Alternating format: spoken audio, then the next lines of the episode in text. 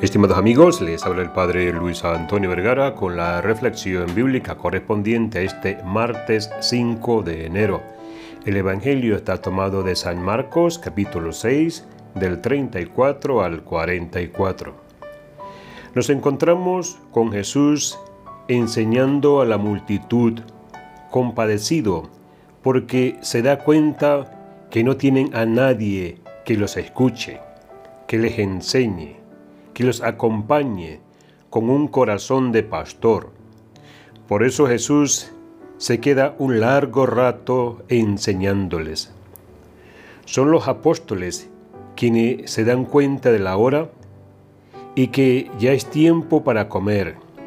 Y para colmo, no hay alimentos para darles. Sin embargo, sabemos que siempre que está Jesús hay abundancia que siempre que está el Maestro no nos va a faltar nada.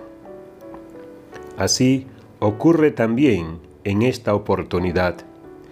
Ante la pregunta de Jesús, ¿cuántos panes tienen ustedes?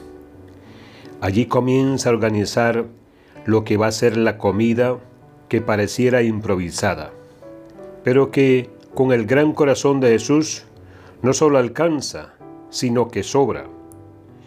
Los que comieron eran unos cinco mil hombres, dice la palabra.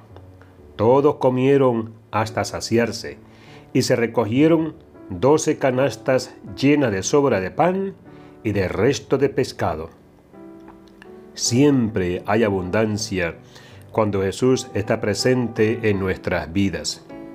Una de las preguntas que podemos hacernos es, ¿con qué alimento nos estamos llenando y alimentando cada día? ¿Llena el alimento que tenemos todos los días?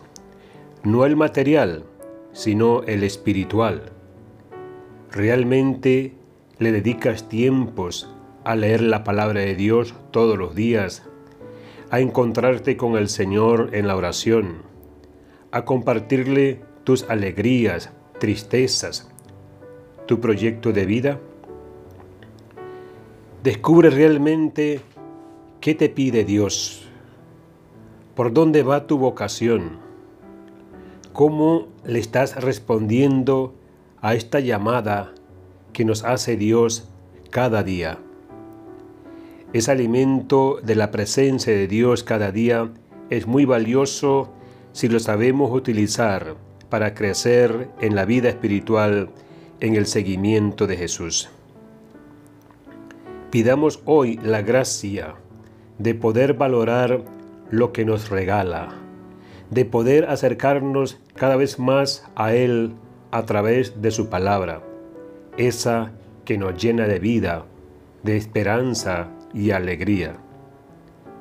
Que la misericordia de Dios nos abra caminos para acercarnos a Dios y a su pueblo. Que Dios les bendiga a todos.